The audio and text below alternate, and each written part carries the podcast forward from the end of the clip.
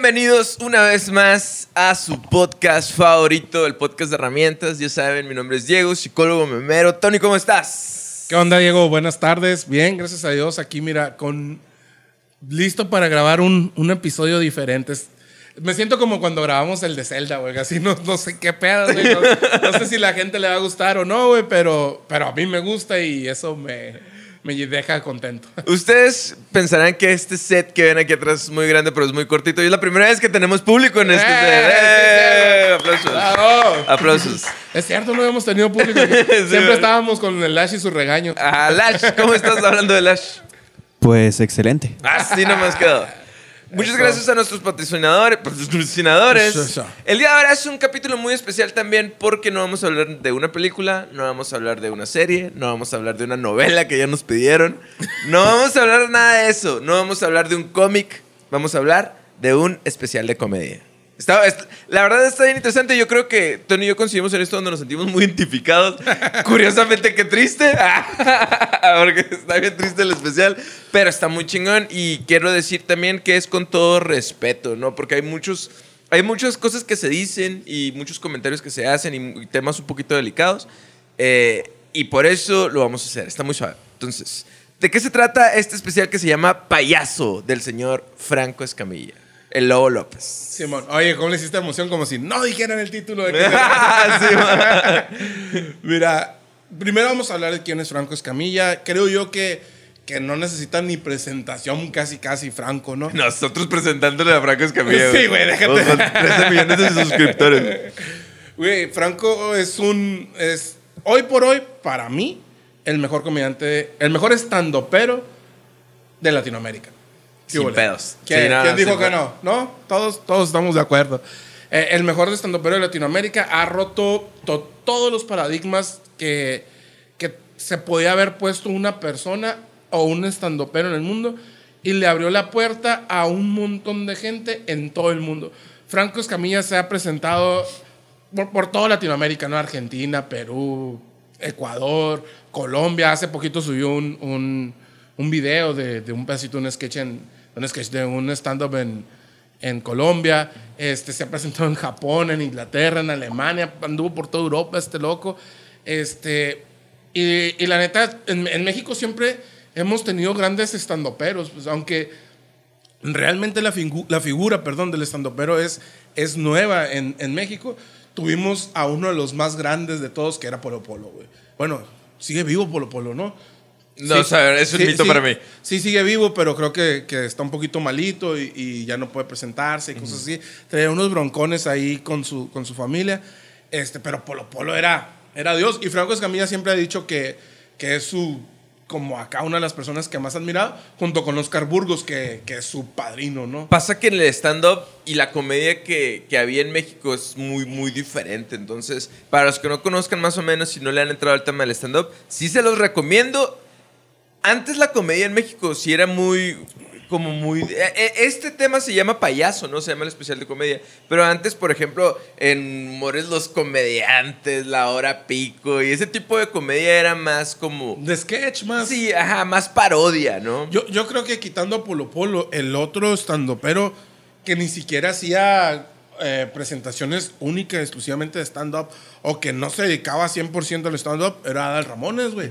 Aunque después mucha gente lo criticaba un chingo por, por la manera que, que hacía comedia, porque había gente que no le gustaba, pero, güey, era un monstruo también, porque en, a finales de los 90, principios de los 2000, güey, quien no veía otro rollo y no esperaba el monólogo, güey, que era en, sí el monólogo de, de Adal Ramones Era el evento principal. No, sí, ¿qué es el stand-up? Es una persona, literal, como en inglés, está parada y nomás tiene un micrófono. Es todo el stand-up y te dice una anécdota, ¿no? Entonces era básicamente lo que hacía el Ramones, me acuerdo. Sí, estaba güey. parado él, bueno, a lo mejor no tiene un micrófono, pero estaba enfrente de la cámara y te- literal te daba una anécdota cada vez que salías. Hay, hay- hay gente que grababa eso en videocassettes todavía. Yo lo ¿no? tengo, yo tengo No, un video, güey, sí, güey. Entonces, ustedes pensarán por qué este, nosotros hablamos aquí de películas y psicología, o series y psicología, ¿no?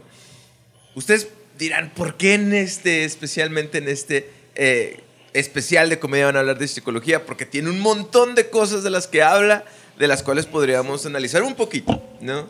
Entonces, Franco Escamilla empieza hablando. Bueno, vamos a empezar todo aquí, Tony. ¿Qué es el primer tema que habla Franco Escamilla en su especial?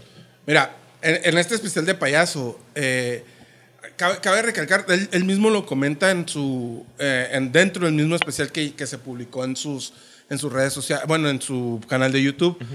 Anteriormente, el año pasado, él ya había subido unos videitos de payaso, este, que no aparecen en este especial.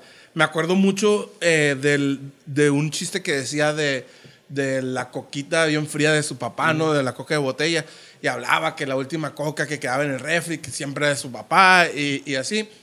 Y, y no entra en este, en este especial porque el especial, él dice que lo cambió tres veces y por, por razones totalmente personales, ¿no? Dentro de la gira de, de, de esta gira de payaso, eh, primero no se sentía cómodo con el con cómo estaba el, eh, desarrollado todo el pues todo el show y después en medio de la gira o casi al final de la gira muere su papá. Entonces el, el especial cambia por eso, ¿no? ¿Cómo empieza este eh, payaso final que, que presenta Franco en, en su canal de YouTube? Empieza con, con algo bien curado que es a Franco lo, diagno- se lo diagnosticaron con depresión. Empezó a sentir ataques de ansiedad. Eh, él pensaba que, que, que era un microinfarto. Fue y se revisa con, con los doctores y le dicen, güey, pues tú no tienes nada, güey. Estás, estás bien. No, no, tienes, no tienes absolutamente nada. ¿Cómo voy a estar bien? Dice, si siento que me voy a morir, güey. Cada vez que me pegan estos ataques, güey, es- es- siento que, que, que voy a quedar, ¿no? Y, el mismo doctor le dice, ¿sabes qué? Te recomiendo que vayas con un psicólogo porque lo que tú tienes no es un ataque cardíaco, es un ataque de ansiedad. Justo eh, dicen esta parte. Chistoso. Ataques de pánico son, Ataques ¿no? de pánico. ¿Saben qué tan pendejo se escucha un comediante con depresión?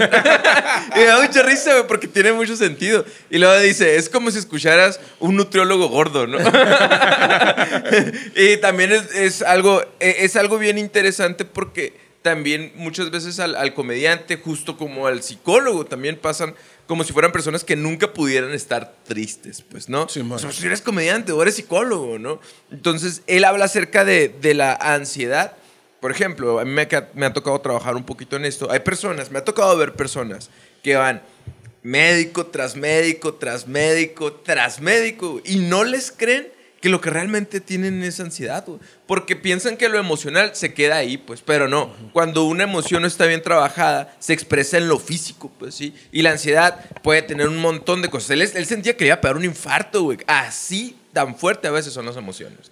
Eso se llama somatizar en psicología. Cuando una emoción es demasiado fuerte en ti, que tu cuerpo lo empieza a expresar. En el caso de la ansiedad, pues las palpitaciones, güey, es algo muy común. Probablemente él sentía que le estaba pegando un infarto. Entonces, a otras personas se les cae el cabello, tienen acné, eh, tienen dolores musculares. Acá bien identificados todos. ¿no? Tengo a mí me empieza a salir un montón de caspa, güey. Me empiezan a salir. Ahorita traigo caspa hasta en la barba, güey. Y es así como de. Me da pena porque me fui a cortar el cabello y, y- y es así como, carnal, neta, uso de todos los, los tratamientos posibles. Pero es por el estrés, güey, que, Sí, bueno. que traigo, que me empiezan a salir esas es, como erupciones. Ajá. Entonces sí, sí está cabrón. Y, y él mismo sigue, sigue este, ah, esta rutina de, de stand-up que dice que él que es muy personal, explicando del por qué no, no podía admitir que, que tenía depresión basado completamente en la educación que tuvo con su papá. Bien, bien curioso porque hay, hay unos puntitos así que los dicen dos, tres frasecitas. Dice, pues ¿cómo voy a tener depresión si no me siento triste? Y no, eso no es la depresión, güey, ¿sabes? Como hay personas que tienen muy, muy prostituida la frase depresión, pues, que piensan que nomás... Hay unas personas que nomás se sienten tristes y dicen, ah, ya tengo depresión, ¿no? Y hay personas que, a lo mejor tienen depresión y no lo consideran depresión. También trae una, una diferencia aquí entre lo que es una ansiedad y una enfermedad. Pues. Confundimos mucho esas cosas, por eso hay que, hay que tenerlo muy en cuenta. El ataque de pánico que siente él es un momento bien, bien interesante, es bien crucial. ¿Por qué? Porque de repente puedes estar muy normal y tu, tu mente, él lo explica así y está bien explicadito, se me hizo muy bonito. Como si le dijera, oye, ¿sabes qué? Va a pasar algo bien pasado de lanza, va a pasar algo malo, ¿no? Su cerebro y le dice, pero pues estoy viendo aquí la tele, güey. No, no, va a pasar. ¿Y, y qué va a pasar? No sé, pero va a pasar algo bien malo. Eso es un ataque de pánico, güey. Realmente, cuando, cuando pasa ese tipo de cosas, te falta el aire, güey. eh, puedes sentir palpitaciones, te sientes desesperado. Tu cuerpo se prepara para. Es, es un, es un efecto que en la ansiedad tu cuerpo biológicamente te, te prepara para correr o para, o para pelear, güey. ¿Sí? Eso se llama. e- Es el fight or flight, ¿no? Entonces, tu- tus, eh, tus ojos se dilatan, güey, tus pupilas. ¿Por qué? Para que pueda entrar más la luz para ver el enemigo, por ejemplo, ¿no? Entonces, eso es totalmente biológico, pero porque tu cuerpo siente que va a haber una amenaza. Y eso lo tenemos por naturaleza. Eh. Eso es el ataque. de Ese es, pánico. ese, es, ese es un periodo de ansiedad y por eso a lo mejor él tiene un ataque de pánico porque pensaba que algo malo iba a pasar, pues su cerebro es lo que te dice. Aunque tú lo comprendas, tus emociones no lo comprenden. ¿no? Oye, y ahorita que dices, así como muchos, muchos confundimos la depresión con estar triste. eh, yo creo que la gran mayoría de las personas, y probablemente todos los que estamos ahorita en este, en este estudio, realmente tenemos muy confundidos esos dos, eh, pues esos dos términos. güey. ¿Por qué? Porque como dices, hay mucha gente que tiene muy prostituido eh, estos, estos conceptos. ¿Por qué? Porque sí, es verdad, hoy en día eh, se trata mucho más que antes y es a donde va Franco Escamilla con la, cuando dice de la crianza de parte de su papá. Eh, Antes, por ejemplo, a nuestros papás o mucho menos a nuestros abuelos sufrían, sufrían estos problemas. O si los sufrían, jamás los externaban y luego hablamos de, de familiares que, que se, que estaban callados todo el tiempo o que, o que de plano se, se aislaban de la familia. Y Él así, dice, ¿no? él dice cómo lidiaba con eso. Él dice, yo no sabía, dice, pero empecé a reemplazarlo con la comida. Entonces, eso también es algo bien interesante. no, entonces estoy bien de ¿Qué es lo que hace la comida? A, lo- a las personas que disfrutamos comer, la comida no es una experiencia nada más para satisfacer tu cuerpo. güey, ¿sí? Si fuera así nada más, eh, pues no ocupáramos tanto, no hubiera tanta diversidad en la comida.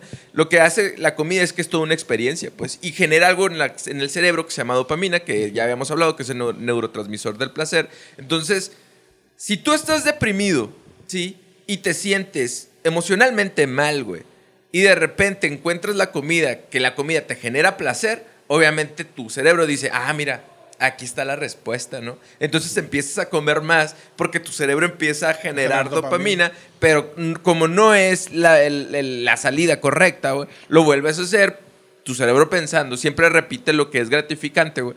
Entonces lo vuelve a repetir lo vuelve a repetir, pero es un círculo vicioso, dice él, hasta que terminas comiendo y llorando en la regadera, dice, ¿no?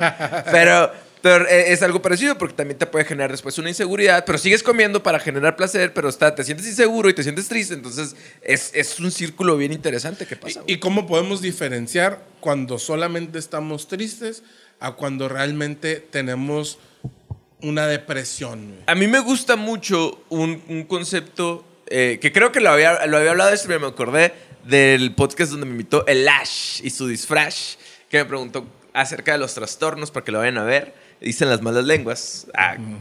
Eh, cuando una persona tiene un trastorno, güey, ah, el concepto que me gusta más decirlo a mí, porque se me hace el más facilito, es cuando ya alguna de tus áreas de tu vida, ya sea la, la educación, tu trabajo, tu familia, eh, tu comunidad, o sea, donde tú vives, güey, se ve afectada y no puedes funcionar a causa de una conducta, una emoción, un pensamiento, a lo mejor ya estás pensando o ya estás cayendo tú en el cuadro de un trastorno, ya sea depresivo, ansioso, etcétera, etcétera, ¿no? Y ahí ya puedes ir con un psicólogo para que te evalúe y te diga, ah, mira, sí tienes un trastorno, ¿verdad? Porque yo ya no puedo funcionar en el trabajo a causa de esto que estoy pasando. ¿Sí me explico?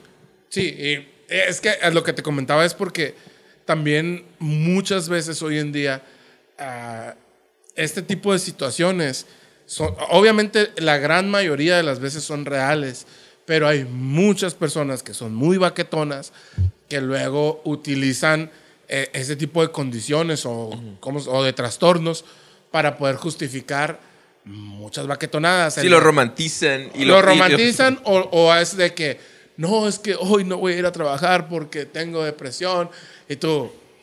o sí, claro, güey. Y dos minutos después está clavado en el pinche PlayStation o está, se va a hacer otras cosas y adiós depresión, güey, o adiós cosas.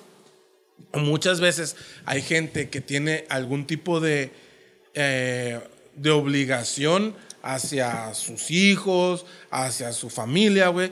Y luego dicen, no, es que estoy deprimido. yo No, claro puedo ejemplo, por ejemplo, güey". yo trabajaba con adicciones, güey.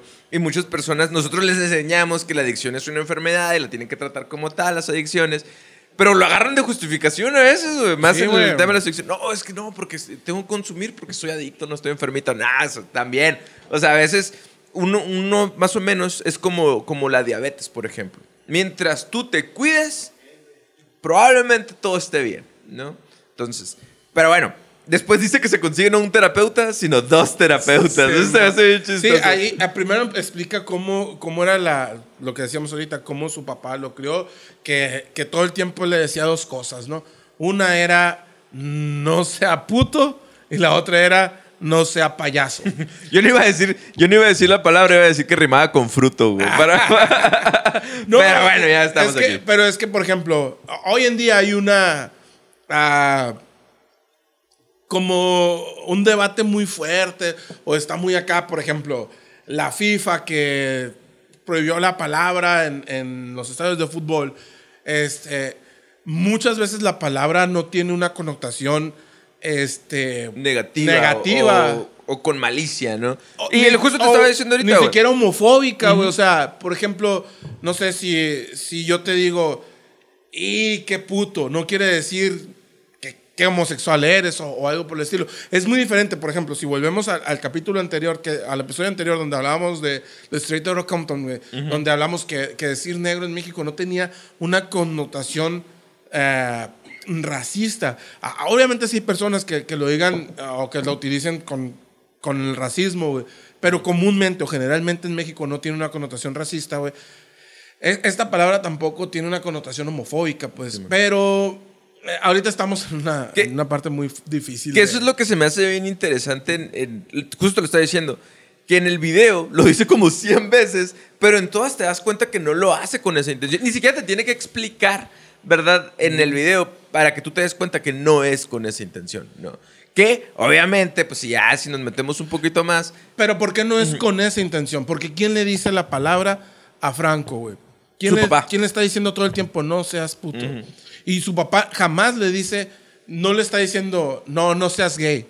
No, no. Le, le está diciendo, no, No seas, seas miedoso. miedoso. Sí, man. a, a eso se refiere. Yo creo que a todos nos queda claro que obviamente no va a faltar quien quiera cancelar a, a Franco. Si no lo han cancelado todavía él, pues menos nos van a cancelar a nosotros. Porque no nos conocen, porque, ¿no? no nos- porque nadie nos ve. Pero, pero la verdad es, nadie lo estaba utilizando en una, en una connotación homofóbica o negativa. Y si vienen y alguien quiere decir que nosotros somos homofóbicos, necesitan conocernos un poquito más para, para poder entender a, a qué nos referimos. Y, y en eso a- a- yo me identifico eh, en- de cierta manera, no porque mi papá me dijera esas frases, ¿no? Eh, sobre todo, y un poquito más adelante habla más de eso, este, en el rollo ese de, de que mi papá siempre buscó la manera de, de que yo fuera un- una persona fuerte. Eh, y, y no fuerte físicamente, probablemente, ¿no? Sino fuerte eh, emocionalmente, pues. Eh, también muchas veces a eso re- se refiere el de el, el no Sí, a- ahorita nos estábamos dando cuenta, por ejemplo, que los estilos, el estilo de crianza que era del papá de Franco era un estilo de crianza, ah, crianza autoritario, ¿no? Porque hay diferentes, entonces el autoritario sí tiende a hacer ese tipo de cosas. Por ejemplo, es, es firme, tiene reglas muy estrictas, ¿no? O sea, al grado que, que Franco decía que para pedirle permiso para ir a la fiesta alguien tenía que eh, su papá está trabajando así dibujando y que él se ponía un ladito de él y lo que volteaba y le decía, ¿qué? Que o sea, que podía estar media hora ahí, güey. sí, Sí, bueno, entonces, ¿para qué? Para que después de media hora le dijera que no, güey, que no podía ir. Entonces, es un estilo de creencia au- autoritario y sí puede generar un, un tipo de personalidad, ya sea temeroso o irritable en los hijos. Eso lo pueden ver en la apa.org, ¿no? En- en- entonces, realmente sí generó un poco de eso, su estilo de crianza en Franco Escamilla. Yo creo que mucho de eso, ¿no? Porque cuando dice que, que nació su hermana y que estaba muy feliz su papá con su hermana, pero que cuando nació él, todas las, las esperanzas, todo el orgullo estaban puestos en el, no, de que este es mi hijo, ¿no? Y va a ser futbolista, y va a ser bueno para los chingazos, y va a tener un chingo de morras y la madre, ¿no? Y dice, y luego salí yo,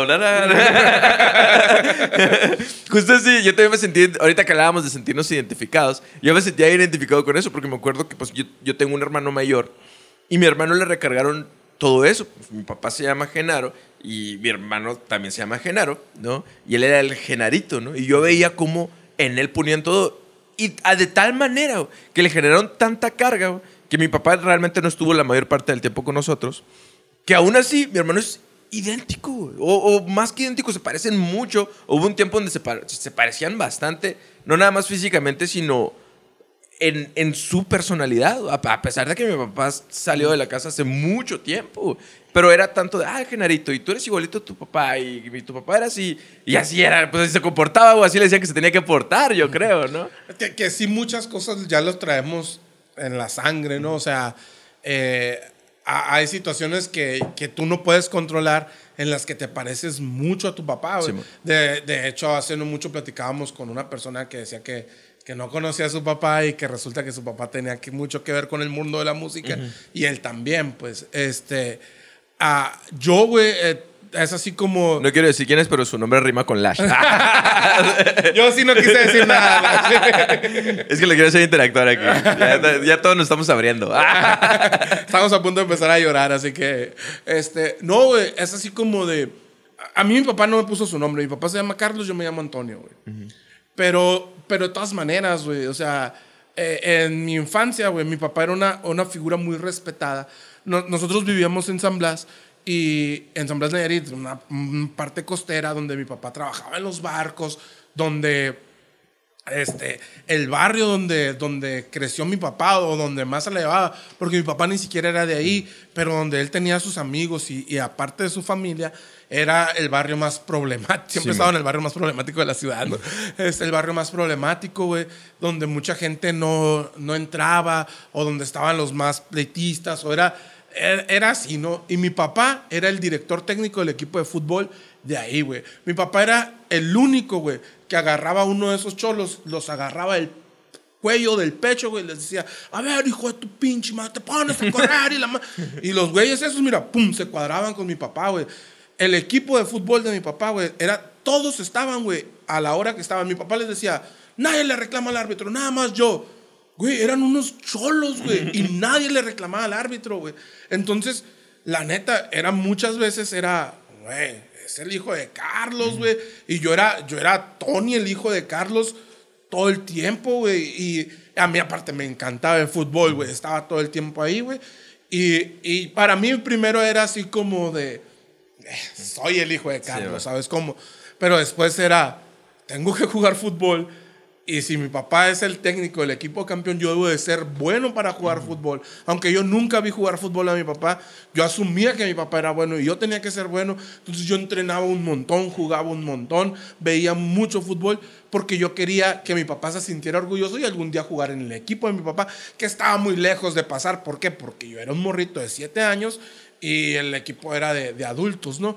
Pero obviamente eso también te marca y, y hay cosas que, que, tú no puedes controlar, pero hay otras cosas como esas, que tú buscas agradar a esa figura y, y que tu papá se sienta orgulloso de, de, ti, ¿no? Bien curioso porque eh, yo sí siento como que mucha empatía en esta sección donde, donde Franco dice ¿Y, qué pasó contigo? ¿Por qué no te parece a tu papá? Y le dice, ah, yo salí a mi mamá. y así, así normalmente yo también me siento, porque pues, por ejemplo, mi, mi, papá también era director técnico de un equipo de básquetbol aquí en Agua Prieta. Era cholo también y era, fue mujeriego y la madre y hacía un montón de cosas. Y te digo, mi hermano está muy identificado con mi papá y, yo era más, güey, estudié psicología, güey. ¿Sí Yo era más sensible, más reservado, más llorón, Simón, más, y, y, era el, chiquito, pues entonces sí era como que, ay, ¿y tú qué onda? Bueno, pues yo me parezco a mi mamá. pero, pero esa frustración de decir, es que siento que no lo alcanzo, güey. O sea, siento que, siento que no me parezco. Sí te genera algo emocional. No, es, y, y sobre todo yo creo que cuando eres el, el mayor, güey yo, yo sí sentía mucha responsabilidad, Y luego, aparte, mi papá ah, siempre trabajó fuera. Y, y cuando llegamos aquí a Agua Prieta, él, él se fue a, le ofrecieron una chamba en Estados Unidos y se fue a trabajar a Estados Unidos y trabajaba seis meses allá y seis meses aquí. Yo, yo sentía la presión desde los 10 años, probablemente 11 años, güey, de, de ser la figura paterna de mis hermanos cuando no estaba mi papá. De, de hecho, al, al Tropi a mí me tocó muchas veces a ser esa, esa parte que lo regañara, güey. Porque mi papá con, conmigo y con mi hermano, con el nano, güey, fue, fue ese papá de Franco que era todo muy recto, güey. No, era así como, acabas de cumplir 18 años, órale. Güey, me faltaban dos meses para cumplir 18 años. Cuando yo ya estaba haciendo fila en la credencial de lector, en, el, en la cartilla militar, en la licencia para manejar, güey. Y, y así, güey, tú tienes que cumplir con todo, tienes, estos son tus responsabilidades. Y, y órale, güey. Y con el Tropi siempre fue como eh, más... Con el Tropi siempre fue más... Aquí yo llorando y... Papá, ¿por qué fuiste así? No, no es cierto. Este, fue más amoroso. De hecho, nosotros usábamos al Tropi para conseguir lo que queríamos. Pues, ¿por qué? Porque a nosotros siempre era, no, te lo tienes que ganar, no te lo tienes que buscar acá, pórtate bien. Y, y de todas maneras sí nos daba cosas, pero el camino más fácil era, Tropi, dile a mi papá que quieres el juego de Zelda. Creo que ya lo he comentado aquí, güey. Este, y, y esa parte, ah, yo, yo lo veía y yo sentía que al Tropi le estaba faltando también esa parte y yo me tenía que convertir en, en la figura paterna de- del Tropi, sobre todo porque había una diferencia grande de edad. Este, él estaba morrito y, y yo ya era un, un joven adulto, pues entonces es, es como estaba, como, como ser esa... Mi papá nunca me dijo, tú te tienes que encargar de ser yo cuando no esté, pero yo sentía que tenía que ser él cuando él no estaba, ¿sabes cómo? Franco Escamilla eh, empieza bien curioso porque apenas vamos empezando con, su, con, con lo que es su especial, que básicamente en todo esto se resume mucho de, de lo que de lo que de lo que De lo habla, ¿no? hab- y de lo que estamos hablando. Sí, totalmente. Pero a, a veces uno piensa que a lo mejor la comedia es nada más decirte un- una marranada y hacerte reír, ¿no? Pero aquí no, o sea, realmente te ríes todo el episodio, ¿no? La- son dos horas, güey, son dos, horas, y media, güey. Te ríes, te ríes dos horas 15 y 15 horas. güey. Sí, güey. y, y- y te hace reír, pero tú poco a poco te va haciendo como que te sientas identificado, porque yo siento que tiene para todos, ¿no? Después de ahí avanza a la parte donde él empieza a ir a la escuela. ¿no? Sí, él, él empieza, se me hace incurado así cuando él dice, ¿sabes qué? Mira, me han preguntado qué tanto de lo que cuento yo es verdad y qué tanto es inventado. Y él dice, miren, yo les voy a decir, voy a contarles dos historias y cuando yo haga una seña que es esta, es que, les, que, que lo estoy inventando. Güey, los dos chistes que cuenta, porque realmente eh, el- la rutina tiene dos chistes nada más. Todo lo demás habla de cómo empezó a ir con un psicólogo y una psicóloga y, y cómo lo creó su papá y cómo se le llevó con su suegro. Todo lo demás son dos chistes, güey. Y dentro de esos dos chistes eh, son como uno o dos minutos que, que hace tres minutos Que hace la dicen, seña, que hace la seña, güey. Y de ahí en adelante no. Todo es, todo es real, güey. Y empieza primero hablando de, de que un día en la escuela les llevaron una rosca de reyes, ¿no? Y, la neta, yo, yo era- es algo que, que muchas veces he pensado de, güey, ¿a quién chingados le gusta la rosca? La neta, ¿hay alguien a que le guste la rosca de reyes? Nel, güey, yo, yo siempre lo había El pensado. ah, ah, bueno, que Lash iba a decir que a él le gusta la ¿Te rosca gusta de la Reyes. rosca de reyes a ti? No es cierto, güey. No había cómo llamar la atención. no es cierto. Este, re- realmente no es, un, no es como un pastel rico o algo, pero es una tradición y probablemente por eso, ¿no? Y, y empieza a contar el, el chiste, la anécdota de cómo a su maestra se le revienta un botón y le pega en la frente de su compañera, que nadie lo ve, que él no para de reírse porque le da un ataque de risa, lo llevan a la dirección y lo suspenden, ¿no? y, y ahí yo creo que también muchos nos identificamos con Franco. Ese momento en el que llegas a tu casa y le dices a tu mamá, mamá, acaba de pasar esto, y que te dice tu mamá, te va a meter una chinga tu papá. De, Y luego todo el camino que dice que fue de la escuela a, A su casa, que iba llorando. llorando, güey. Yo entre llorando y riéndose por lo que había pasado. Mentalizándose de lo que le va a hacer su papá, güey.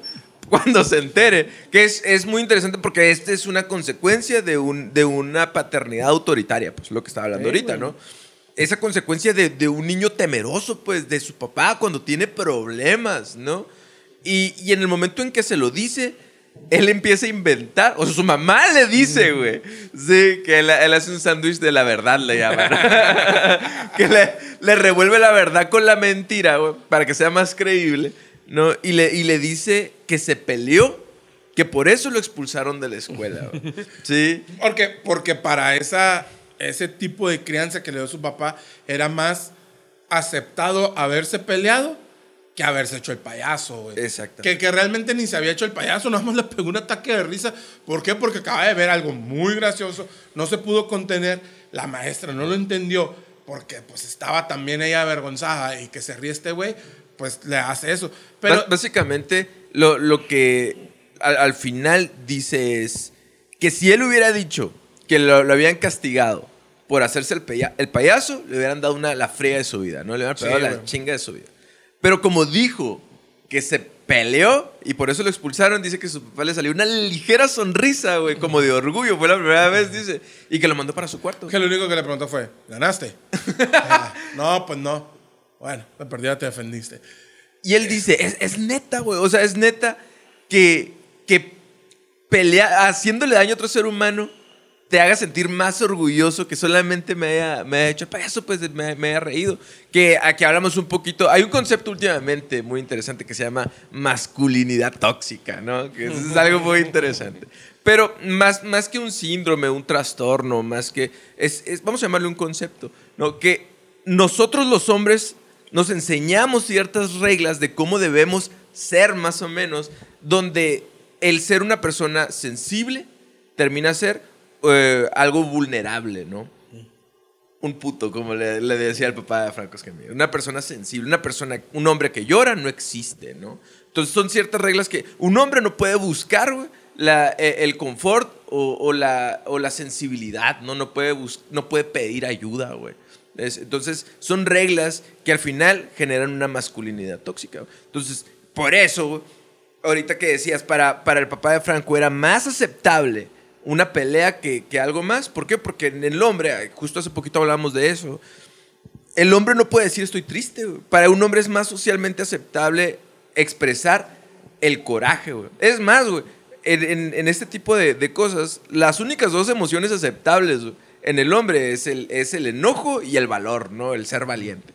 Pero todas las demás implican vulnerabilidad o débil.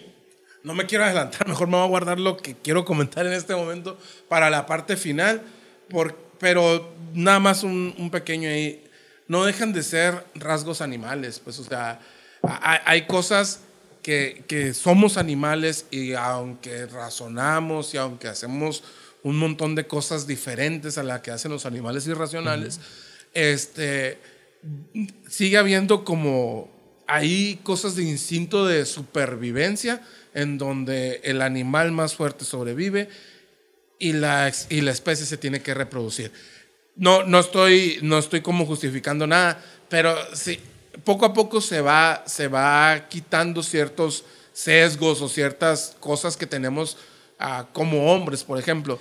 Pero eh, es bien difícil, yo, yo le decía a Anaís el otro día, es que el problema es de que queremos que venimos de 200 generaciones atrás donde esa era la norma, pues, o sea, e- eso, eso era lo normal, o, o así era como funcionaba la vida, y queremos que dos generaciones Cambien completamente eso, y yo creo que ahí es donde está el error, es, es poco a poco, y como siempre lo digo, si algo cambia de 0 a 100, si algo sube de 0 a 100, Se va va, a bajar de 100 a 0 en un segundo. O sea, si algo sube de 0 a 100 en un segundo, en un segundo puede bajar de 100 a 0. Entonces las cosas se tienen que ir haciendo poco a poco para que puedan tener esas bases y, y realmente se mantengan. ¿Por qué? Porque si ahorita estamos peleando por acabar con esa masculinidad tóxica que se cabe ahorita ya por decreto, puede suceder, pero no se va a mantener. Sí, por más que, que a lo mejor pataleemos y lloremos y digamos, de un, de un día para otro no, no va a suceder. Pasa que también, ha- hace poquito te, te decía así unas, unas comparaciones, porque he estado escuchando los podcasts pasados, lo voy a repetir aquí porque sí queda. por ejemplo, yo he trabajado en centros de adicciones, ¿no? Todos los de aquí de Aprieta ya los conozco, como psicólogo, no como adicto, ¿no? Eh, y Como adicto no me han llevado. Sí, y, y- y un centro de adicción es aquí, por lo menos aquí está lleno de hombres. Sí, es cierto, cada vez se ven un poco más las mujeres, ¿no? ¿Por qué? Porque el hombre tiene, no puede expresar sus emociones, no nos enseñan, el hombre no llora, así nos dicen, ¿no? Entonces, ¿qué es lo que hacemos? Buscamos una fuga a la realidad. Entonces, es por eso que eh, en el hombre es más común el, el problema de las drogas. También en el hombre es más común el suicidio, güey.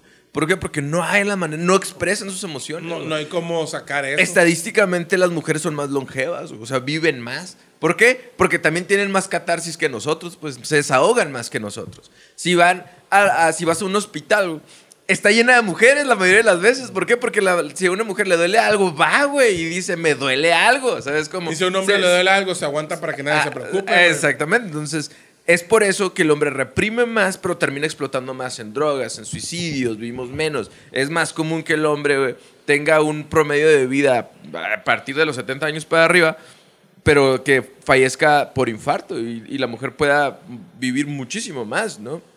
Entonces, y eso son estadísticas bien chiquitas, güey, que te hablan de por qué el hombre, esta masculinidad, sí, sí nos afecta, pues, ¿ves? Sí, sí nos hace daño. Que obviamente hay cosas que a lo mejor podemos rescatar porque el hombre busca solucionar problemas, o es el que, es, sí, es muy, sí somos muy competitivos, ese tipo de cosas. Pero en ciertas ocasiones, cuando hablamos del manejo, regulación de las emociones, no nos ayuda en nada, güey. ¿Ves? Entonces, bueno, y seguimos. Les Así decía nomás, ¿no? que, Franco hablaba de dos chistes. El primero era el de la maestra y el segundo es el del caber, güey. Yo estoy. Qué buena historia, güey. Sí, güey. Y es que, aparte, ¿cuántos covers no conociste tú ahí en, la, en el info, güey? O sea, había, había un montón de covers, güey. ¿Quién era el cover? El cover, dice Franco, era un amigo que era amigo de un amigo y llegó. Estaba ahí en la bolita, no iba en mi escuela, no iba en, en- ningún lugar, pero era nuestro amigo, dice. Y era el clásico amigo que no usaba zapatos, dice que andaba todo el tiempo descalzo y, y que parecía que no, le, que no le hacían nada las piedras, que no le hacían nada el pavimento caliente o la tierra caliente. Este, que, que tenía una bicicleta que le faltaban los pedales y que tenía, güey, yo tuve esa bicicleta que nada más tenía un fierrito acá, güey. Yo, yo tuve esa bicicleta, güey. Este, y, y dice que, que era como un muchacho que tú sabes que era muy pobre, pero que era muy atrabancado, que, que iba a todas, güey, así. Y cuenta la anécdota de una carrera de bicicletas, ¿no? Ah, aparte, que el caber le enseñó cómo patear. Güey, cuando contó lo de, lo de cómo patear, Con el huesito con el huesito, güey, yo lo hacía. Descalzo. Sí, pero es que, por ejemplo, cuando vivíamos en Nayarit había un lugarcito donde, donde jugábamos en el césped o en el zacate, pinche hierba ahí que estaba recortada nomás. Y a veces jugabas descalzo, güey. Y si le pegas realmente, si le pegas con los dedos del pie, o si le pegas así derecho, güey, te truenan los dedos. y le pegas con esta parte, ¿no? Y una vez, güey, jugando con un primo, y teníamos a una prima ahí más morrita que nosotros, de portera ya, güey. Y nosotros le pegábamos, güey. Por error, güey. Ahí, ahí voy a tumbar la, la teoría del caber, güey. Por error, había una varilla, güey, atravesada así, pero enterrada, güey. Y en vez de pegarle al balón, güey, le pegué a la varilla, güey. Sí, güey. A la bestia, güey. Yo no sé cómo no me quebré los, el pie completo, güey, pero sí me lastimé el, el huesito ese que dice el caber, güey, que no le pasa nada. Güey, pégale una varilla, caber. Y ah, no, ya se murió, pobrecito. ya no le va a poder pegar. Este, to- todas esas cosas realmente eh, niños como nosotros que vivimos en ese tipo de barrios, realmente lo vivimos y teníamos amigos como el Caber. Y cuenta la historia de cuando de repente están jugando eh, con un. ah, estaban jugando básquet o fútbol. Estaban jugando a que no, te, que, no se cayera la pelota, el que se le cae es punto, se llamaba de juego. Este, estaban jugando a eso cuando de repente llega, el, eh, llega uno de sus amigos, que era el rico del barrio, con su bicicleta nueva, ¿no? Y ya que, que estaba con su bicicleta nueva, todos se subieron, todos se pasearon y en eso llega el caber, ¿no? Con su bicicleta. Con su ¿no? bicicleta toda jodida. Y le dice, le dice el, el, el Franco Escaber, súbete. No, porque esa bicicleta es pa' putos. y nadie se quiere subir a la- Y todos los que se suben, no, pues sí, que la madre. Y que el Caber le dice, no, yo le gano. Ay, ¿cómo le vas a ganar? Yo le gano. ¿Por qué, Caber? Porque es de puto. y que tienen la competencia y que dicen, ¿sabes qué? De aquí para allá. Y que era el evento de ellos, o sea, que era el evento de la vida, que hicieron reglas, que marcaron las líneas y todo bien, ¿no? Y que de repente empiezan Y va, va, va, y cuando de repente el caber a medio camino grita, agarra impulso y le gana al otro muchacho. ¿no? Hay, hay un, hay un así pequeño ejemplo bien chiquito que también me recordó la infancia de, de estas bicicletas que cuando, cuando vas en chinga que se empiezan a hacer para los dos lados, Sí, güey. Ay, que se van desbaratando, güey, acá. Sí, güey. Entonces, este, gana el caber, pero no frena el caber. Y va y se estampa contra un cerco, ¿no? Y que llega Franco y que le dice, güey, ¿por qué no frenaste? Pues que mi bicicleta no tiene frenos. Y que le dice a Franco, ¿y cómo le haces cuando? Pues le pongo el pie, güey. Y aquí venía tan rápido que si le ponía el pie, pues me iba a chingar el pie. Y dice Franco Escamilla que se queda pensando en qué momento, porque obviamente hubo un momento en el que el Caber sabía que para ganar tenía que pegarse el putazo en la, en la reja.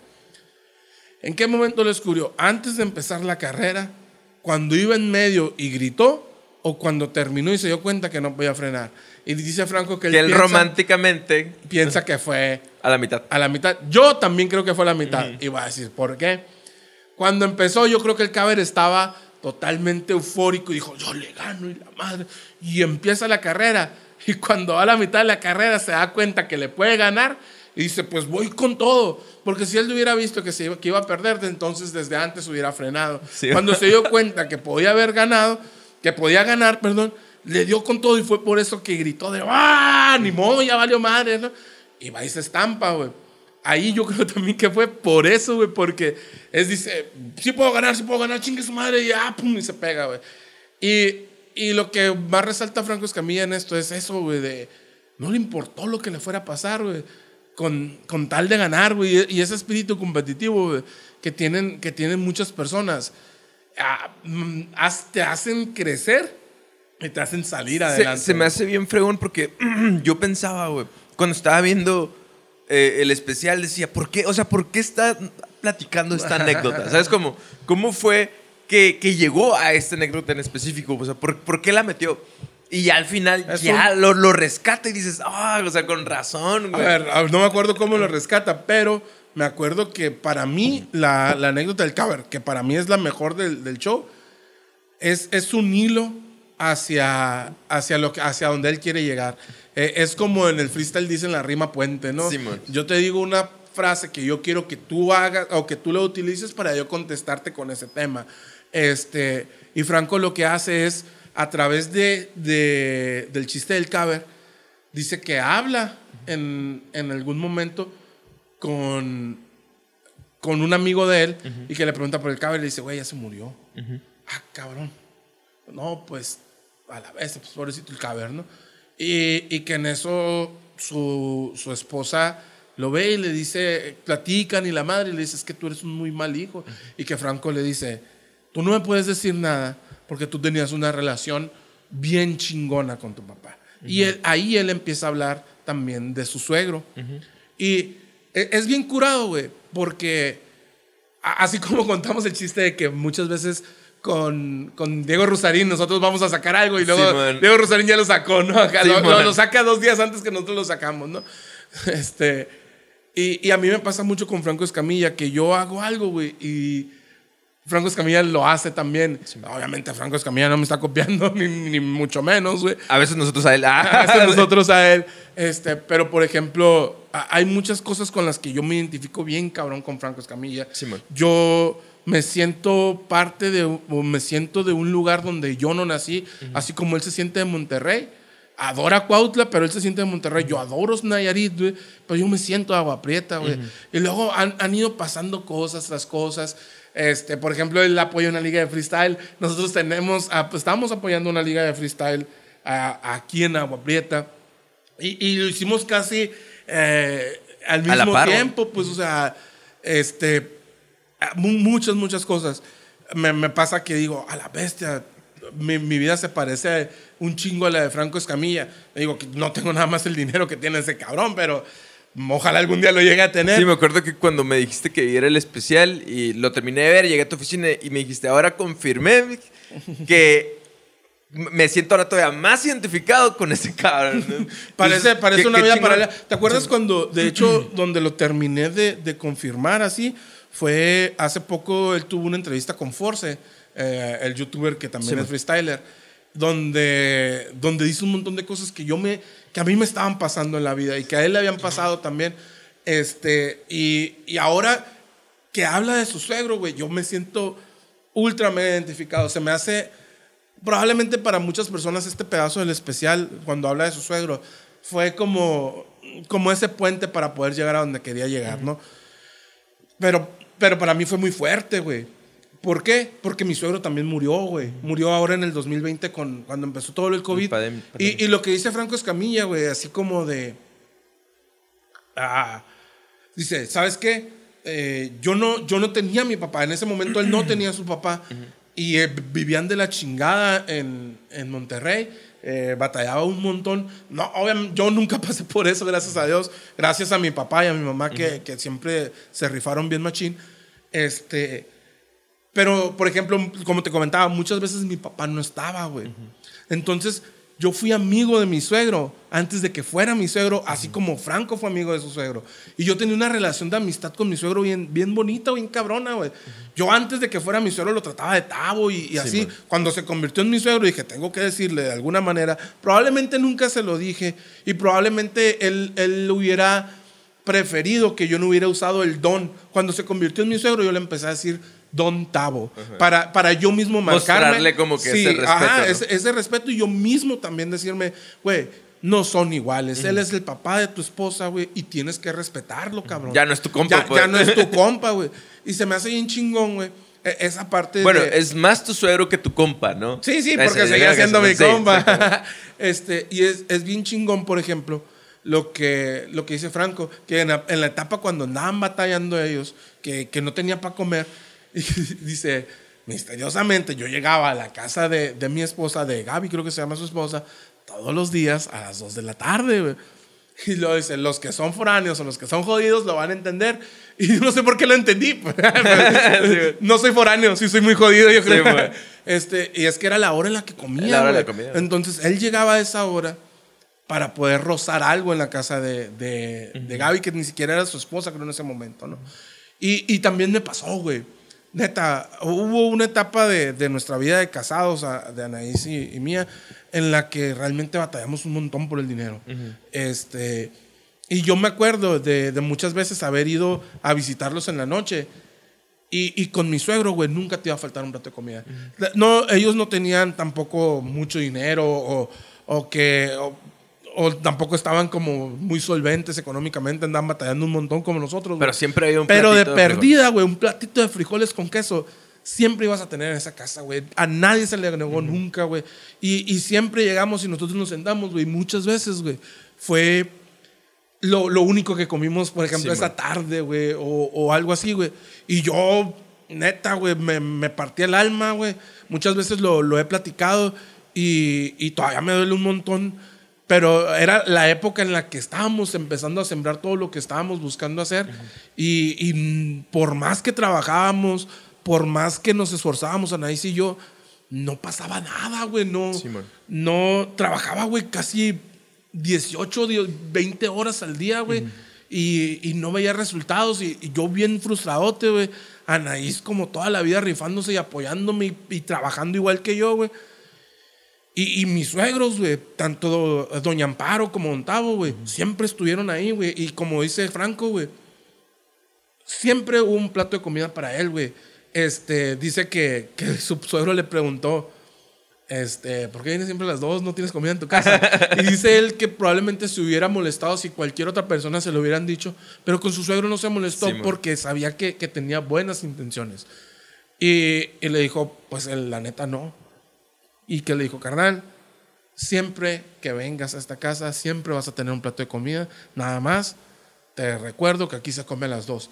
Y ya dice Franco que más adelante, que cuando trabajaba en las noches, que de todas maneras su suegro le, le guardaba un platito de comida. Y también me recuerda un chingo a mi suegro, güey. ¿Por qué, güey? Porque por más, güey, que, que hiciera falta, por más que anduviera batallando, güey. Y ya no te digo que tanto con nosotros, ¿no? Con mis hijos, güey.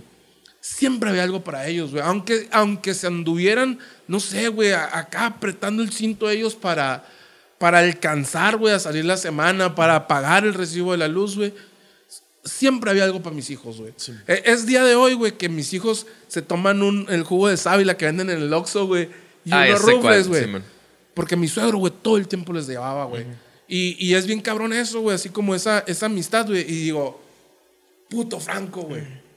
Otra vez, güey, tenemos algo en común, güey, acá de, de, de cómo... ¿Cómo es posible, ¿Cómo es güey? posible, güey, acá? Y, y qué chingón, güey, que, que le haya dado ese reconocimiento a su suegro. Y luego, güey, todavía para a terminar de amarrar eso, güey, dice que cuando su suegro murió, que nadie de la familia lo quería, pues podía o tenía la fuerza para reconocerlo, que, que hubo un momento en que su suegro estaba a punto de morir y que le decía, eh, güey, no te vas a morir enfrente de mí, ya sabes cómo tengo miedo a los muertos y la madre, y que le toca reconocer el cuerpo a- Sí, a. Franco, ¿no? Güey, a mí me tocó reconocer el cuerpo de mi suegro, güey, ninguno de mis, de mis cuñados o, tenía la fuerza, güey. Yo, güey, yo nunca veo a, a las personas cuando están en el ataúd, güey. Yo no voy y los veo, güey, porque yo prefiero recordarlos vivos, güey. A, a mí me tocó, güey. Y, y fue el momento, güey, cuando mi suegro murió, yo me aguanté un montón de cosas, güey. Porque tenía que ser fuerte, Sí, porque man. como somos hombres, no podemos llorar, güey. Está, aunque me dolió un chingo que hubiera muerto Don Tavo, güey. Este, estaba, tenía que ser fuerte para mi esposa, tenía que ser fuerte para mis hijos. Pero cuando lo vi, güey, me acuerdo que lo vi, güey, y salí, güey, salí como, como sacado de onda, ¿no? Así como, como que todo sonaba raro, güey, como que todo se veía raro, güey. Camino, güey, como 100 metros, está mi cuñado enfrente de mí, como media hora llorando. Así de, ahí exploté y dije, ok, ya lloré lo que tenía que llorar, ahora otra vez a ponerse la armadura de hombre, a ponerse la armadura de no lloro para que mi esposa vea que puede contar conmigo y que mis hijos vean que pueden contar conmigo, ¿no? Entonces sí, güey, está, está bien cabrón. Y a muchas personas yo creo que esta parte a lo mejor dicen, ah, pues es la partecita de, como el del relax, de que Franco cuenta esto.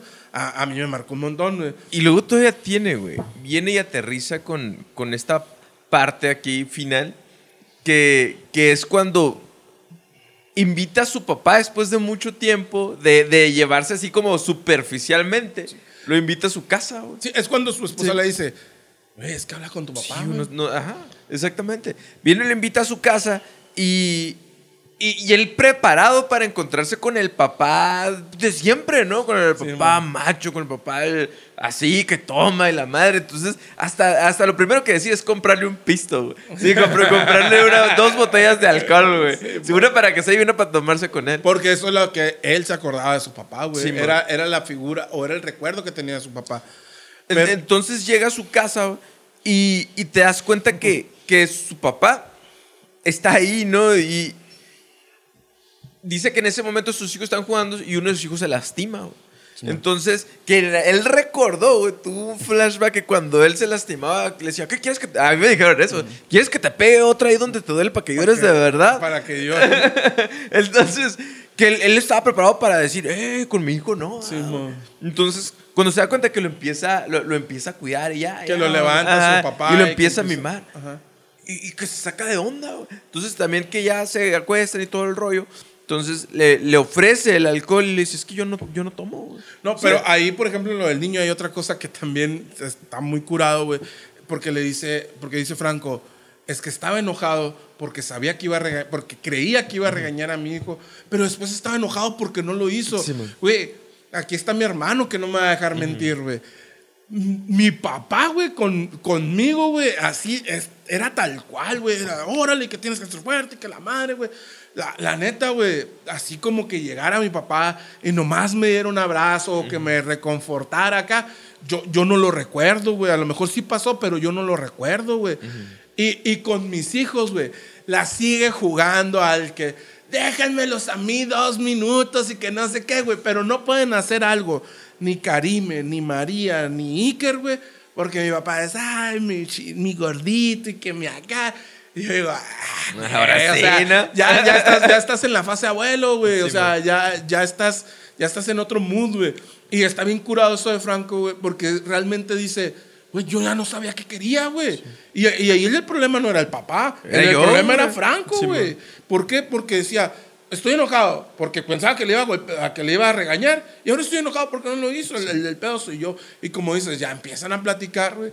Y se empiezan a reclamar un montón de cosas, pero vas a decir algo. Pa- pasa también que él comenta esta parte donde él había fantaseado por mucho tiempo de parársele de frente a su papá, que es algo que probablemente muchas personas saben identificando en el, en el especial, y decirle todo lo que sienten y todo lo que vivieron y todo lo que sufrieron, ¿no? Es algo que lo, con lo que yo personalmente me identifico. Y es algo que te dice que en el, en el momento en que lo confrontó, o sea, lo bueno que Franco como que ya iba más preparado emocionalmente como para limar asperezas. Sin embargo, su papá en ningún momento le dijo, o sea, perdón o ese tipo de cosas. Y ahí entendió Franco que, que su papá era mejor que su, que su abuelo, ¿sabes cómo? Y eso es algo que se me hizo bien chingón. O sea, ni siquiera el, el- el papá de Franco tuvo que así como que doblar las manos o pedir perdón, porque yo siempre te di todo, güey. ¿Sí? Porque a lo mejor ese era su concepto del amor, ¿no? En su momento. Porque realmente a nosotros nos educaron para ser proveedores, ¿no? Para, para... Yo, yo he escuchado mucho esto en, en sesiones, donde dices que si tú tienes todo, tienes casa, tienes carro, tienes ropa, tienes comida, ¿qué te falta, no? Entonces, realmente estamos tan confundidos a veces con eso que pensamos que nosotros al, al- al brindar eso ya estamos dando amor, güey. ¿Sí? Y ahí él, eh, en este... En esta parte me gustó mucho porque este especial te habla mucho de tolerancia, güey. ¿Sí? O sea, habla mucho de tolerar y, y- y de, y de comprender, güey. De comprender que, que a veces uno es lo que sabe, ¿no? Es la educación que uno trae. Y a veces realmente uno está para aprender, sí, pero las cosas no van a cambiar de un día para otro. Y él fue tolerante con su papá y así es como se pudieron cambiar las cosas, ¿no? Entonces yo creo que es algo que, que yo me llevo de este especial, ¿no? Y, y ahí, por ejemplo, cuando dice Franco que empieza también el entender, pues, de, ¿sabes qué? Es que a mi papá, o sea, ¿cómo, cómo puedo yo exigirle que mi papá haya sido amoroso, que mi papá haya sido como ese papá que, que desbordaba cariño o, o mimos, cuando tenía un papá que le pegaba a su mamá, que era capaz de dejar a sus hijos sin comer porque se gastaba todo en pisto, que, que los abandonaba y de repente volvía y que los dejó, güey. O sea, y él es cuando hace esa catarsis o ese que le hace clic en la cabeza que dice, güey, mi papá fue mejor papá que su papá. Y, él, y siempre Franco es eh, como que él pensaba de, yo soy mejor papá que mi papá. Y, y realmente sí, ¿no? O sea, ¿por qué? Porque a lo mejor ahora él sí puede ser un proveedor para Es sus más hijos. afectivo. Es más afectivo, está más cercano a sus hijos. Y él lo dice, y yo quiero que mi hijo sea mejor papá que yo. Pero hay una frase que se me hace bien cabrona que dice, mi papá fue mejor papá que su papá, pero fue mejor hijo que yo. Porque él todo el tiempo... Y, y yo creo que ahí fue la bronca para él de, de estar con ese resentimiento de, de todo lo que me hiciste y olvidar todo lo que me diste. Porque como dices, estamos acostumbrados a, a ser proveedores y probablemente su papá decía, yo ya estoy cumpliendo con que no estén muriéndose de hambre, ¿no? Sí. ¿Por qué? Porque mi papá sí nos estaba dejando morir de hambre, pues. Entonces, e- es esa, esa confusión que pudo haber tenido el papá, cuando lo que Franco probablemente lo que buscaba, perdón, era tener una figura cercana a él, que no la tuvo jamás. Pero sí es, sí es muy difícil y ahí es a donde voy, pues, o sea, no podemos nosotros pedirle a, no podemos pedir que cambie algo que venía, que viene de siglos ah, fomentándose de una manera, cambiarlo en dos generaciones. Probablemente yo, yo, me, yo me pongo a voltear o volteo a ver a mi papá y digo, yo, yo nunca le, le voy a reclamar eh, que no haya estado, porque a la bestia, güey, o sea, es, es bien cabrón el haberse alejado tanto de nosotros. ¿Y por qué lo hizo? Por nosotros, güey. Al contrario, güey, yo, yo, el Tropi, el Nano, Fátima, deberíamos de estar este, súper agradecidos y, y súper, no sé, güey, darle las gracias todo el tiempo a mi papá, güey. Por, porque él se sacrificó, güey. Él, él fue capaz, güey, de abandonar su felicidad, güey, por nuestra felicidad, güey. Por nuestra estabilidad, güey. ¿Por qué, güey? Porque a él su papá lo dejó cuando tenía 10, 8, 6 años, no sé, güey. Yo no conozco a mi abuelo, güey. Simón. a él lo abandonaron, güey, lo dejaron, güey. Su mamá no fue una persona, güey, afectiva, güey, que mi papá a los 13 años se fue de su casa, güey. Yo a los 13 años era un pinche mocoso puberto, güey, que no podía ni, ni lavar mi ropa ya, güey, se me había olvidado, güey. Entonces, ¿cómo, ¿cómo fregados yo le voy a reclamar a mi papá que no haya estado, güey? Cuando debería estar súper orgulloso y súper agradecido, güey. Yo como, más bien es, ¿cómo le regreso eso a mi papá, güey? Si fue mejor papá que su papá, ¿no? Sí, güey, o sea, mucho mejor papá. Y fue un gran papá, güey. Sí, no pudo, a lo mejor no estuvo, pero yo te aseguro que si hubiera sido su decisión, él hubiera estado, güey. Sí. Eh, y en cambio, no, güey. En cambio, se partió la madre, güey. Y se alejó de su familia, güey. Y cuando venía era un pedo, güey. ¿Por qué? Porque ya estábamos nosotros acostumbrados a no tener papá. Y cuando llegaba mi papá era, güey, otra vez hay autoridad. Y, y era un pedo, pues, Sí. o sea, nunca, obviamente luego, luego él se imponía y, y luego, luego todos eh, arregladitos y alineaditos, güey. Pero, pero eso es otro pedo, o sea, y, y la neta es así como, no sé, güey, o sea, si quieres tener el papá perfecto, güey, estás bien pendejo, güey. El papá perfecto no existe. Y tú como hombre, güey, difícilmente vas a ser el papá perfecto, güey. ¿Por qué, güey? Porque muchas veces en el lugar donde estamos no estamos en una situación privilegiada ni nacimos en cuna de oro. Y o te conviertes en un proveedor o te conviertes en una persona cariñosa, güey. Pero una persona cariñosa que a lo mejor va a tener a sus hijos sufriendo económicamente, güey. ¿Por qué? Porque desgraciadamente en México, güey, hay que trabajar un chingal de horas, güey, para poder vivir al día, güey. Sí, y, y aparte, eh, este tema que me gustó a mí, que te digo acerca de, de ser un poquito más flexibles y más blanditos y más tolerantes ante unas personas que realmente ni siquiera tuvieron una educación emocional como la que puedes ver ahorita en cualquier lado, ¿no, güey? Y, y a lo mejor sí las cosas pueden cambiar y esa es lo- lo- la parte de la esperanza, porque te das cuenta que ya al final eh, ya la relación de Franco con su papá antes de que su papá falleciera, que cuando te dice que fallece es un fregazo, güey, a mí me movió un montón. Eh, ya al final ellos estaban juntos, se lo iba a giras, güey, lo trajo a vivir a su casa, güey. Y, y- y las cosas sí, sí te deja esa semita de esperanza, güey. Pero ya te dije, deja, déjate de fantasear con la idea de que vas a ir a reclamarle y decirle, y, y verdad, sino empieza a abrirte un poquito más y empieza a, a buscar el cambio y a doblar un poquito las manos, ¿no? Entonces, claro. Pensé que iba a ser un programa cortito. la está- verdad. ya nos está ya nos está Lash. Entonces, eh, a continuación sigue desde la línea, ¿no? Entonces, para que se queden. Ah, no es cierto. Entonces, muchas gracias a Franco Escamilla por habernos dejado este pedazo especial. Yo Sí, sé que güey. no lo va a ver esto que acabo de decir, pero. o por qué gracias. no, güey, ojalá, ojalá él lo viera, güey. Sepa que muchas veces eh, yo he escuchado que él se saca de onda y tumba un montón de videos porque utilizan su, Su contenido. contenido, güey, sin, sin permiso de Franco.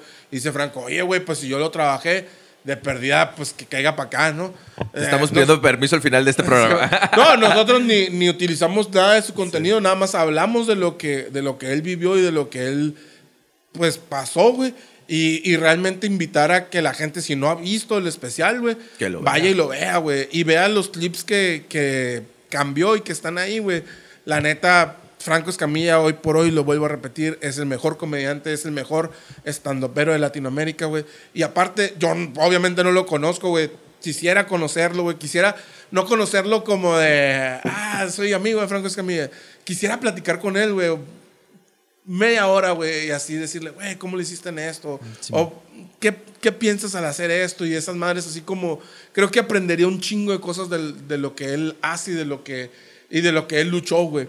Este, y, y la neta, pues así como es, no es como fusilarnos cosas, es un homenaje, es, aparte de ser un gran estandopero, es un, es un gran creador de contenido, porque tiene un chingo de contenidos. Nuestro canal está totalmente, este, ah, pues, hecho, ar- eh, influenciado por el de él, güey, donde tenemos, en un mismo canal, tenemos un montón de contenido diferente y estamos buscando generar más contenido. Se ha, se ha vuelto en una figura que no solamente este, inspira a otros estandoperos, sino inspira a, A la otros comunidad, canales. ¿no? Y, Y- a la comunidad en general, güey, la neta, qué, qué chingón, güey.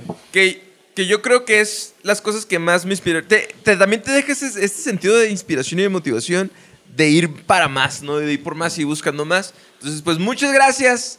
Ahora sí, ya lo terminamos. Eh, sigan este canal. Denle clic a todos los botoncitos. Todo nos sirve. Dejen su comentario. Eh, muchas gracias, Lash. Muchas gracias. Tropi. Tropi, ah, muchas gracias público, en general muchas gracias, ah, van llegando el Ronald, va desde la línea y pues hasta aquí queda, nos vemos la próxima sesión. Adiós. Ay.